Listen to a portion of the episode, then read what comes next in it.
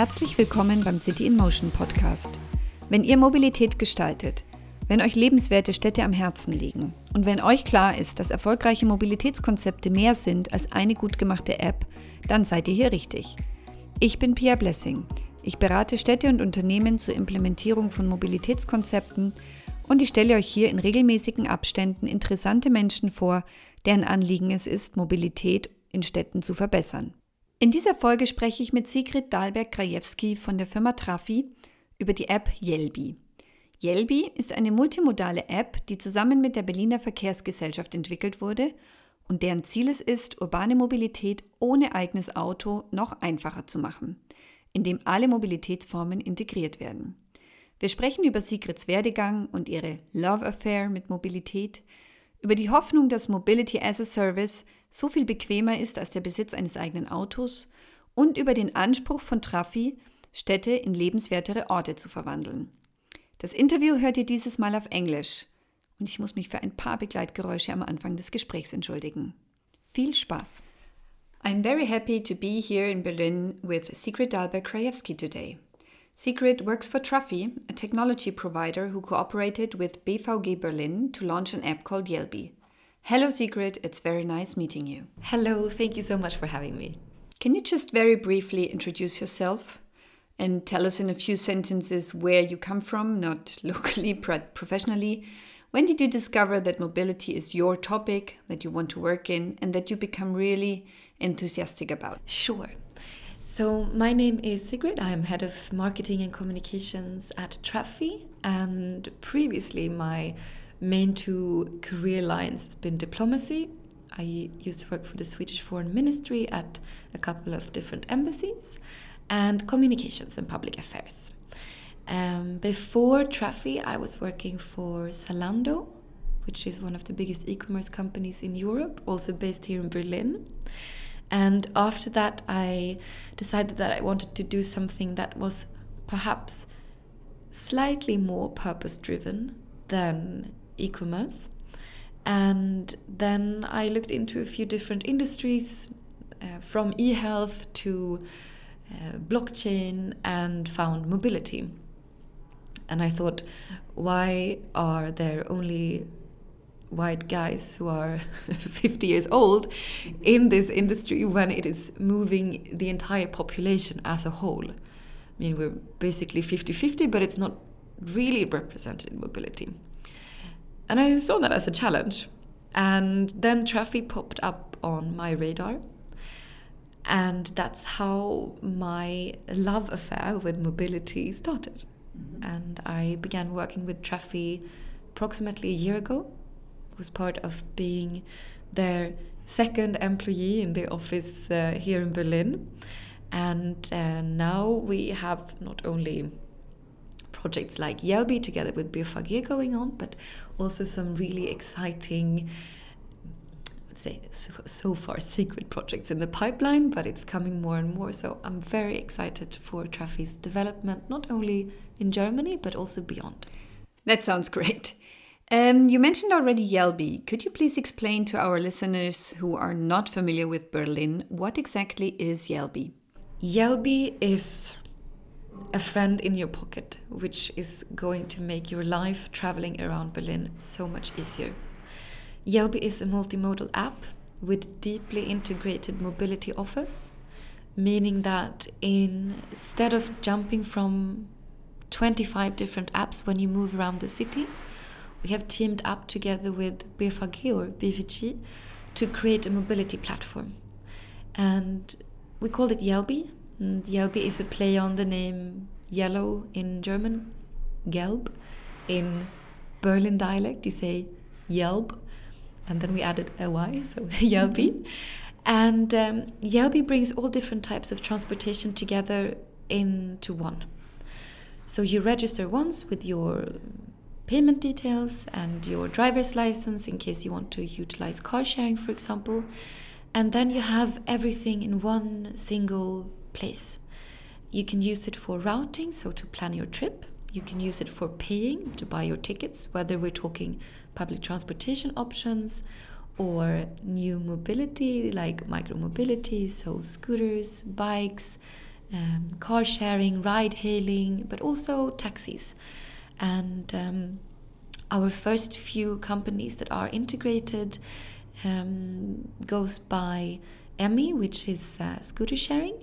We have Nextbike, which is bike sharing, and we have Miles, which is car sharing.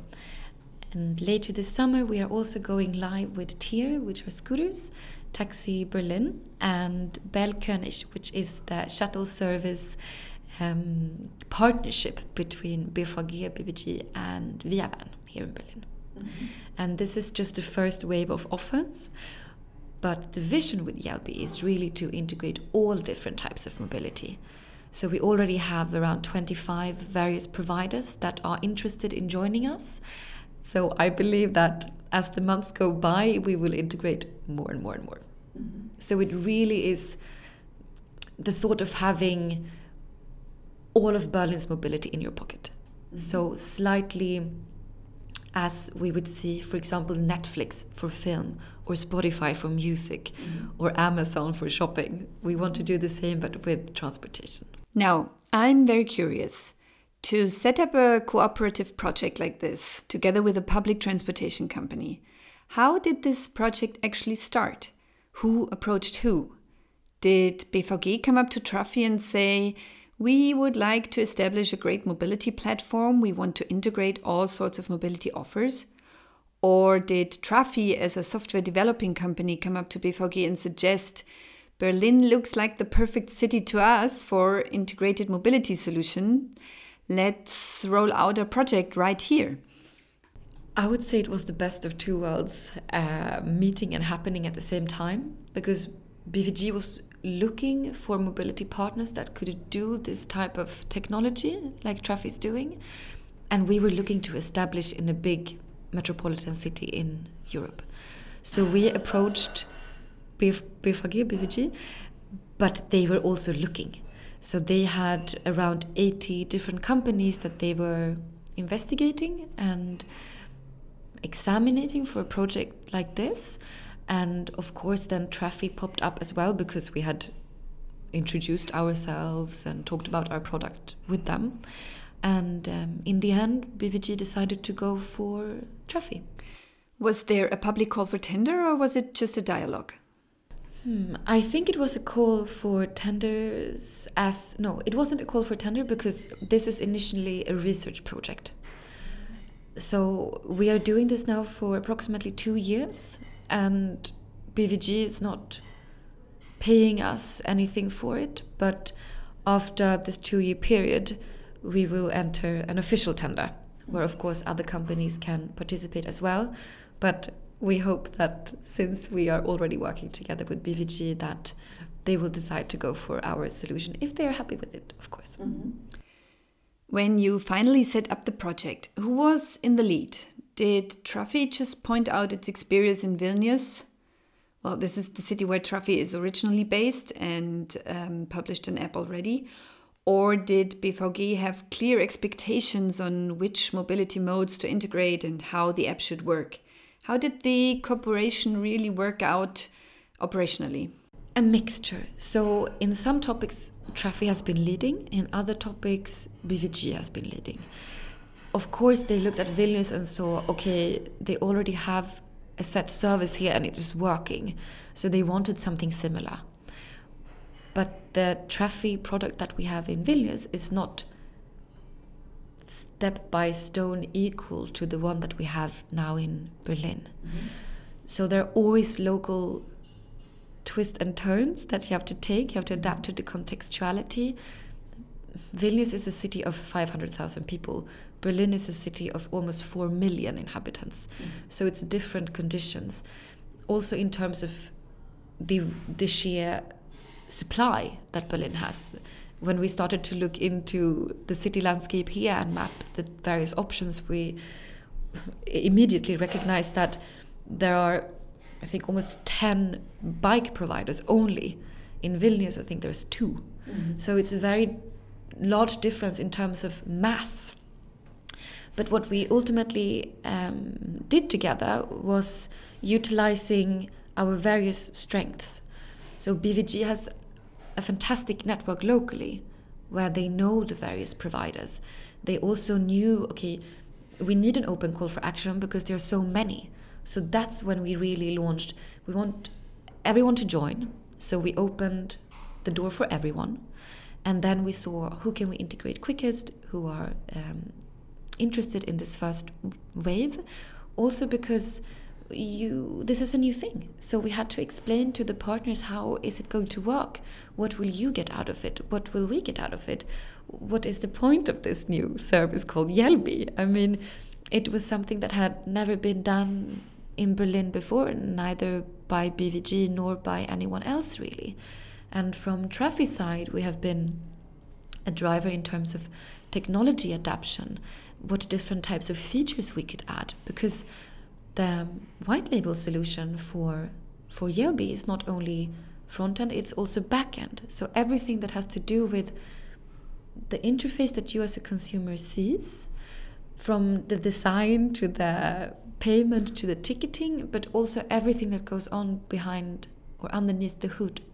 So all the API connections, the various integrations, and it sounds very easy when you talk about it, but really what we connect are so many different types of systems of technology into one. And this is something which you can't do in a day. It takes a little bit of time. But once you have it set up, it's it becomes easier and easier. Mm -hmm. So just to sum it up, BVG has really been leading this process in terms of partners, identifying the first wave of integrated offers having an open call for action. And on the Trafi side, we have been the ones pushing for perhaps a speedier process where we say, look, it can't, we need to we need to take some shortcuts here. We we we can't just do it in um, the normal traditional way that things have always been done. If we want to offer the customers something new, we have to do it now. Mm -hmm. And I think this is something which a lot of other cities in Europe and beyond are also experiencing at the moment mm-hmm. because mobility has gone from being a very slow moving world. I mean, up until perhaps two years ago, what had the various developments been? Not much for the last 100 or 150 years, even, um, other than in terms of, for example, speed of movement, mm -hmm. but otherwise not a hell a lot. Mm -hmm. So what we see now is the fastest development that perhaps the mobility industry has ever seen. And the city is a core part of it, but they need to act because there's plenty of players knocking on the door and saying, look, we also have a nice offer. Mm -hmm. From my point of view, the main objective why a city and a public transit company like BVG come up to a technology company like Trafi is that they really need to tackle the congestion problem. Urbanization has become an even more pressing issue with more and more people moving.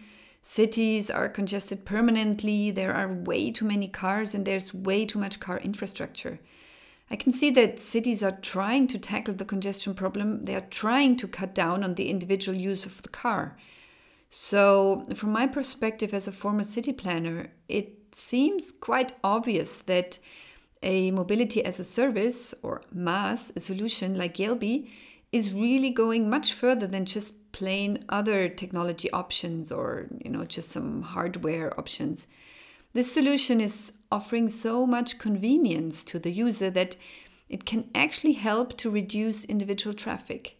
Is this also the objective of Trafi? Is this why it was founded altogether? Yes, so uh, you're spot on. We don't only want to provide technology to make it easier to travel within the city for, for, for people, for citizens, but we also want to produce technology and a movement where we are leaving individual means of transportation behind and moving into shared ones. Because that is one of the ways that we can create greener cities, healthier cities, but also safer cities. And what you mentioned, uh, which I think is a, is a buzzword for me and a good one, is convenience. A lot of cities and also urban planners today are talking um, perhaps mainly about incentives to leave your car or punishment if you don't. And we believe that, yes, there needs to be incentives, there also needs to be decentivization for taking your car, but more than everything, we need to make it convenient to leave your car at home beyond anything else. And MaaS, the movement of MaaS, is a way where we can show hey, look, this is way more smoother than owning your own car. Instead of having to pay for insurance, trying to find a parking space, paying for any type of reparation, buying fuel, you can just step into something that you don't own. All of that hustle is gone. Mm-hmm. But it's not only about making that available, it's about making it accessible. Mm-hmm. So we need to come up to certain volumes before we can really say, hey, this is way more convenient. So we are seeing now a shift. It is not something which is here today, bam, boom, okay, everyone is leaving their car. This is not the case. And there will always be people who are going to need their cars, for example, on the countryside. But what about the suburban areas? At the moment, a lot of the focus of MaaS is for the city center. But the fact is that many of the cars that are in the city center, they come from outside. Mm. And if we don't build an infrastructure or MaaS solutions that are extending to the suburban areas, we will still have the same problem. Yes, the scale might be smaller, but it will still be there. Mm. So when we think about MaaS and shared mobility, we also have to think about not only the sweet spots in the city center, but we need to think about the other spots as well.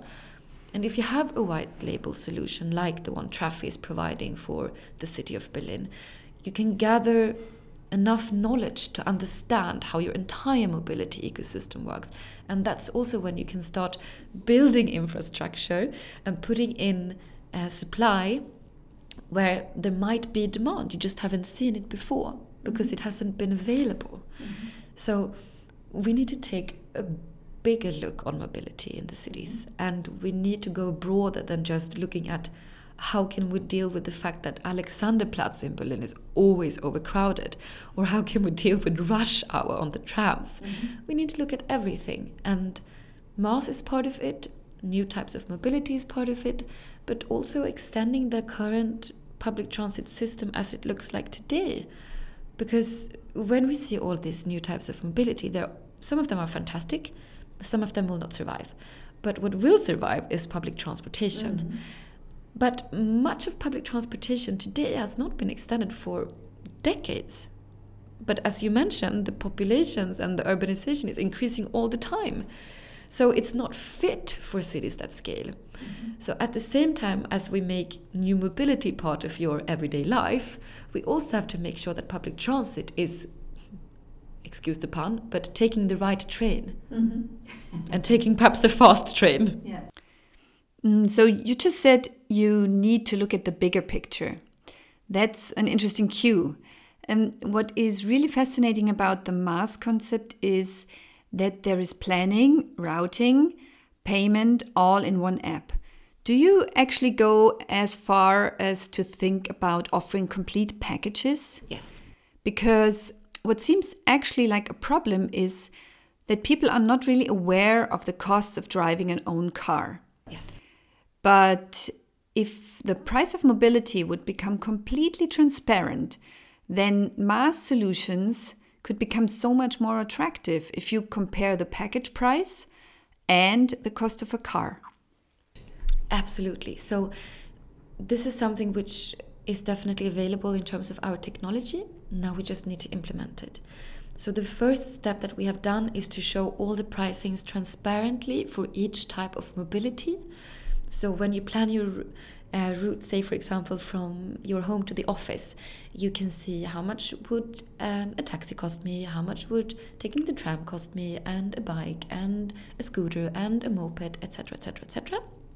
So that's the first step to really make it visible for people so you don't have to guess or yeah, try to find the information in many different places.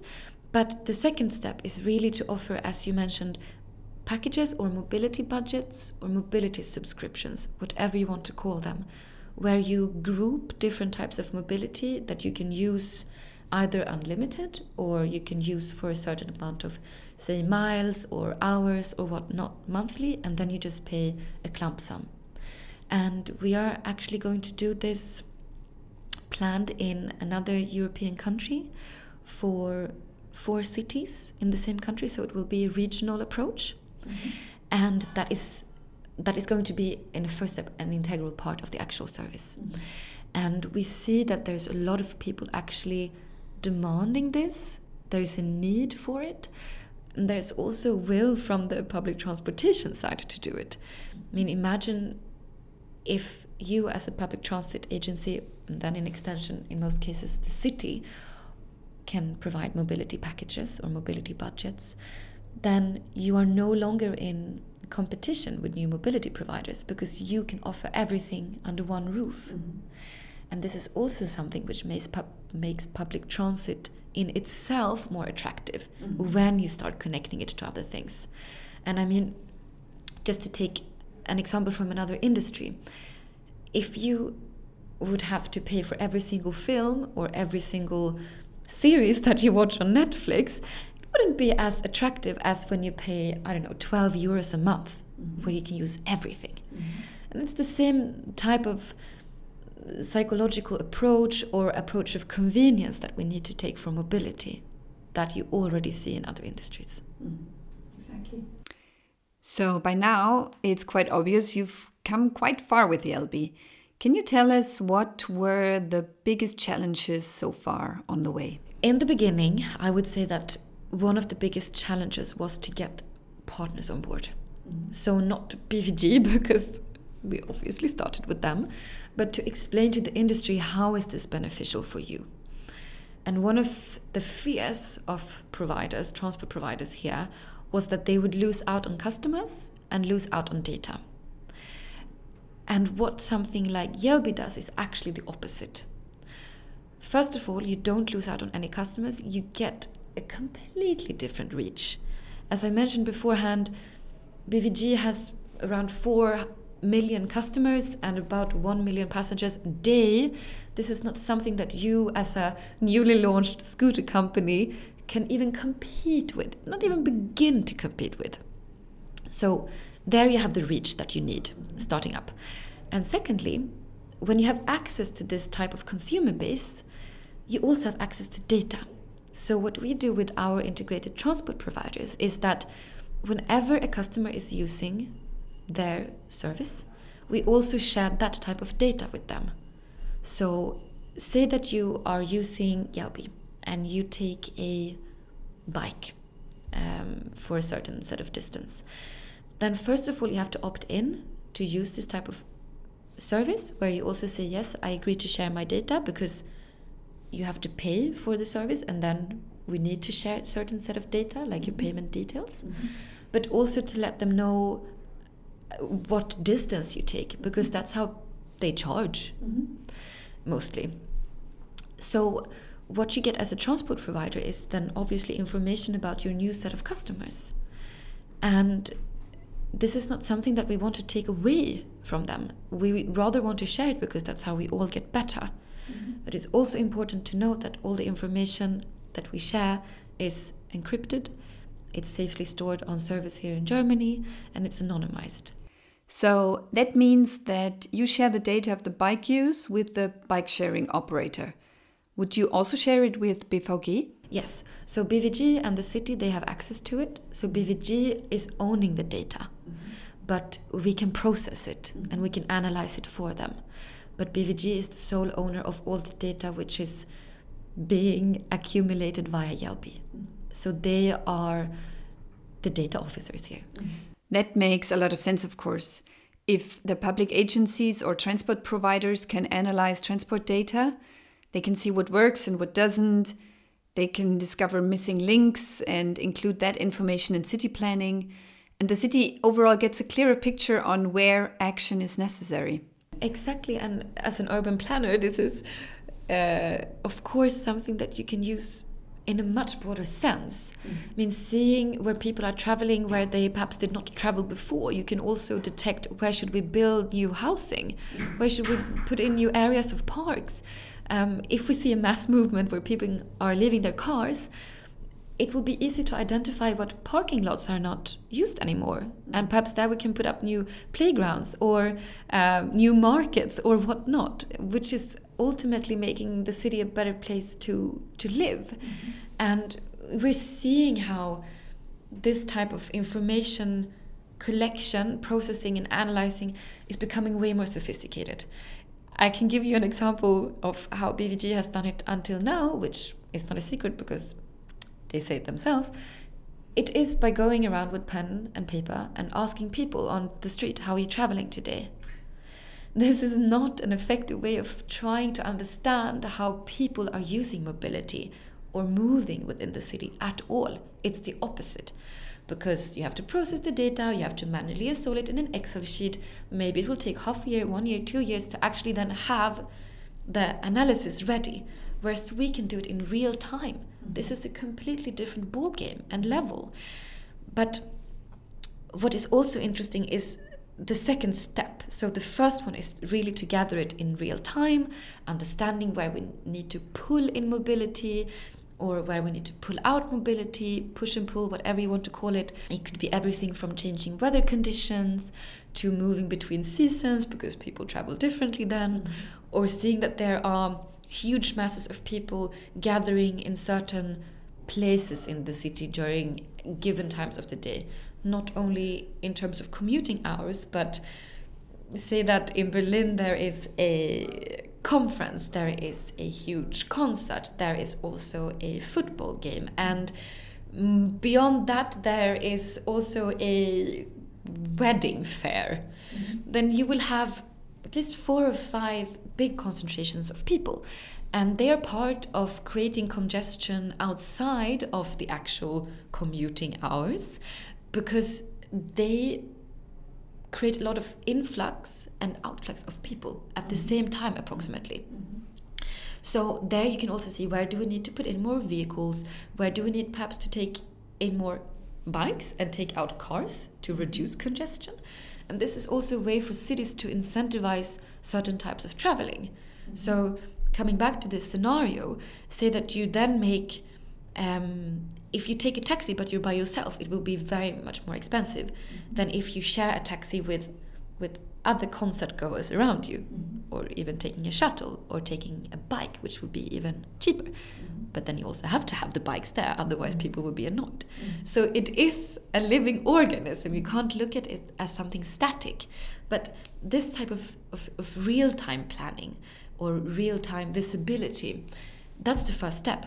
The second step is to use it as a predictive tool. Mm -hmm. So simulating different types of um, changes, whether we're talking an increase of population or if we would set a completely different new neighborhood up, what type of transportation do we need to have around it? Mm. So, this sort of on top product of not only understanding how the city is moving, but actually being able to steer it based on data, um, like urban planning, the example I just mentioned, or creating policy. This is really the future of mobility based on intelligence. Mm-hmm. And uh, you mentioned you know, regulation earlier. Um, one of the problems that cities have today is that you either create regulation on something that you don't really know, for example, if scooters enters your city borders, or after they have done so when you know, but ah, it didn't really go as we thought it would go. Mm -hmm. But with tools that offer simulation, you can actually predict how sort of it would look like before it actually happens. And this type of policy making is something which will be of help not only to the mobility industry, but also to the citizens. Mm, totally true. That is actually a very interesting point that this traffic data serves for planning and steering the future. So that once a city envisions their objectives, they can set up regulations transparently and they can steer traffic modes really data based. So they could say, right now, we prefer to have more of this and less of that, so that traffic becomes hopefully manageable again. Absolutely. Yeah. And um, not only in terms of manageable, but also enjoyable. I mean, no one is really loving to be in a tram in Berlin between 8 and 10 in the morning because it's super packed. Mm-hmm. But no one is enjoying being in the car either because it's also super packed. Mm-hmm. But when we introduce these systems, we can plan out mobility so that it becomes better, smarter, but also nicer for you to to actually experience. Mm-hmm. Um, one of the reasons for why, for example, scooters, kick scooters, uh, the e-kick scooters have kicked off so well now is because people love to use them. Mm-hmm. It's a nice experience, it's convenient, it goes quickly, um, it's easy to ride, it has all the components that micromobility should have. then there are, of course, certain downsides with safety where should we park them? What happens to the waste? Is it sustainable, etc.? But it is true that it offers something for people that are tired of congestions and super packed environments and want to have the convenience of just jumping on something and going. Mm-hmm. And I yeah. think we will see more of that. Yeah. Out of all the data you generate and analyze, what are the learnings so far for the company or the Jelbi project? Well, we're still in very early stages, so we don't have enough information yet. This is something which we're starting to explore. But I can share some of the insights so far, and we are not only providing cities with our technology, we're also providing companies, and one of them is Lyft, so a ride hailing company based out of uh, the United States. Mm-hmm. And what we did for them was integrating public transportation into their app. And after doing so, we could see that the ridership with cars heavily decreased, but that the overall interaction with the app increased with 50%. And this shows for the interest of people actually wanting to use something else. Mm-hmm. So, what we gather is that people are tired of congestion, as you mentioned. People are also tired of being in cars just for the sake of perhaps tradition, legacy, and still, and I hate to say it, convenience. Mm-hmm. Together with the city of Vilnius, we are also working very, very closely, and we have used the data that is aggregated within our Trafi app in Vilnius to do better urban planning. So, everything from detecting where we should put new sidewalks, because we see that people walk more, crossroads, because we see that people bike more, and even where we can close down streets in the evenings or the summers, because one effect of actually introducing MaaS is reduced car ridership. And this is something which has been implemented, and it's very nice to see, obviously. And um, it's the first type of usage of this data aggregation, but there will be more. Mm-hmm. And our vision is not to just be able to say where should we put crossroads and where can we close down streets because we can use them just for walking but really taking a larger picture of what can we do within the entire city as a whole not only um, just predicting where and when and how but incentivizing as in saying if we close down the street because we could potentially do it we would need to pull in way more bikes and we would perhaps need to have a bus route which is dynamic and flexible because it changes how people travel now. But if we do this, we make it cheaper so that people want to travel in this type of way, and we make this closed down street a place where cafes flourish and we put in greeneries and parks so that people actually experience it and sees what the benefits are and I think this is also an area where cities needs to become better at communicating what they actually do for their cities. That's an interesting point. I think that currently we observe a period where we are fighting a war over space. Whenever there are measurements that would limit cars and car use, people that use them complain that something is taken away, that there's a even a green dictatorship. But on the other hand, once you liberate some space in the city, you create new experiences and make space for other uses like green or street festivals or even just, you know, human centered streets with a high quality to just hang out, then it's much easier to convince people to go for an option with less cars because it's beneficial for an entire neighborhood and even society as a whole. It depends so heavily on creating visions and images. And the shift of the industry. So uh, there was a study showing, I think it was during the 80s, that cities who increased um, car space in terms of road parking etc with around 10% also had a 10% increase of cars. Induced demand. Exactly.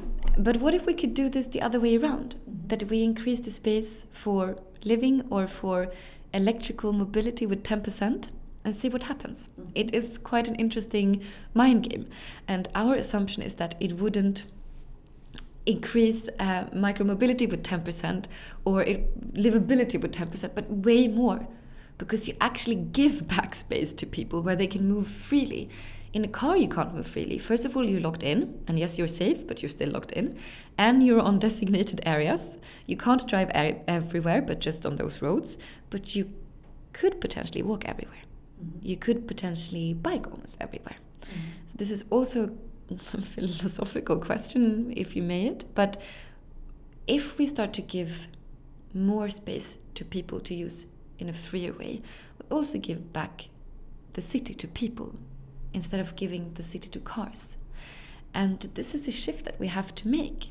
Um, whether we, we like it or not, and with we I mean the, mainly the OEM industry, which is not sustainable as it is operating at the moment. I mean, no one is believing that people will continue to buy cars as they have done in the past 50 years. The OEMs, they also have to shift into something different, either being operators or providers of fleets or looking into other modes of mobility. Mm -hmm. So I do believe it is a question of time, but another question is how fast we will go. So, Sigrid, um, what is your opinion? What does it really take to encourage people to switch? To switch from this very convenient monomodal car use into a multimodal way of moving about the city? backed by an app which makes it as convenient as driving around. Who could be the person or the entity or the technology to provide something so that people are even more encouraged to change their mobility behavior? I don't believe that there is only one single source that can be the catalyzer for this type of shift. It needs to come from the city, it needs to come from the industry, it also needs to come from the people. And we see this movement in all of these three groups. A fourth one is the technology providers that can make it happen, someone like Trafi, for example. But in terms of the city perspective, there's a lot that can be done in terms of policy. And policy that stretches not only to individual behavior, as in heavily taxing having a car or deciding when and where and how you can drive it. It's also about the companies that we have surrounding us. I mean, if people would stop marketing cars, then they would not be as attractive anymore. Um, but at the same time, if there is no other options for taking your car, you still need it. So it is not something which has come from just one single person. This is a mass movement, um, and we need to prepare for it because as of now, we are not fully. I mean, we can create a fantastic MaaS technology solution, which we have done here, but if we don't have the infrastructure to cope with it, if we don't have people willing to make the shift, it is just going to fall flat. So we need encouragement, we need incentivizing, we also need punishment, yes, but as you mentioned, convenience is the key. If we can really show that you don't need it, but not only show, actually also provide for something else, an alternative which is close to you. So making MaaS accessible, available, and understandable. Mm-hmm. Everyone is not 20 years old with an iPhone in their pocket, being digital native. There is a full area of people in our population who are not, who would not say, Yes, I'm tech savvy. I can do mobility in my pocket. So, for this amount of people, and they are also to a large extent the ones heavily dependent on their cars, and we need to educate and we need to lower the barriers for entering new mobility. We need to show that it's possible, it's it's easy, and perhaps also looking into how can we make mobility, new mobility, electrical mobility, sustainable mobility for people who are not necessarily constantly connected with their phones. Mm-hmm. And we're not really doing that today. Mm-hmm, mm-hmm. mm-hmm. The phone is the access barrier to all of that. Yeah. But imagine if you would then have a mobility budget where you can have a physical ticket, for example, mm-hmm. with a QR code that you can unlock all different types of options with. Mm-hmm. And then you have to enter your own personal code. Then this is something that would then make it more accessible to people who are not part of the digital wave. Mm-hmm. So we can't only expect people to just go with the flow and get on the digitalization wave. We also need to meet people where they are. Mm-hmm. And uh, this is definitely an area where mobility could be better. Mm-hmm. Um, I think we're trying step by step. Um, and that's part of the shift right? If we want to make MaaS as convenient as taking your own car, we also have to make MaaS convenient for everyone, mm-hmm. not only for the digital natives. Mm-hmm. Great comment. So, unfortunately, we are already approaching the end, and I would finally like to hear your opinion on this next question. You seem like someone who is really optimistic and who looks with a positive attitude into the future. So, what do you think? What will cities be like in 20 to 30 years? Hopefully, cities will be better places to live, where you can breathe freely, where you still have access to nature, where maybe this is my Swedish side, but I believe that and nature and the surroundings that we live in have to be part of our day to day life. And we need to move away from cities that are big concrete blocks where people feel that they just eat, sleep, and go to work to cities where people are enjoying themselves and living life to its fullest. Berlin is not the worst place to be in. There are definitely cities that have way more homework to do but we're not fully there yet. And those cities will, of course, heavily depend, be dependent on functioning mobility systems. And here we can't only look at horizontal mobility, we also need to look at vertical mobility.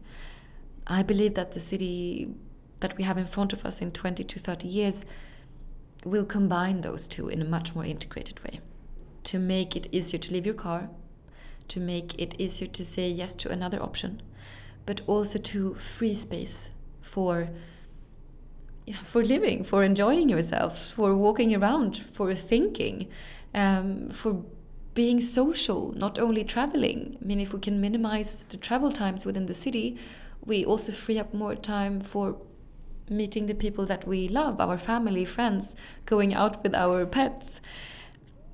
Cities have a lot of things to do, but most cities want to create a better world for their citizens, a better environment. And with with this wish and this vision, there also comes responsibility and accountability. And we as citizens, we also have a work to do here to put some pressure on our cities. If we want them to move in this direction, we also have to articulate it. And I believe that this type of climate movement that we're seeing now, with especially the young generation, is part of that equation.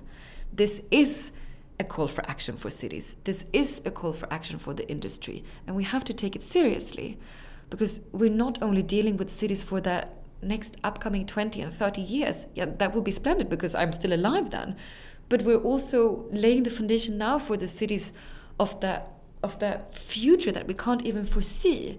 And for that, we need to create technology which is flexible. We can't make static technology because then we have to do it all over again.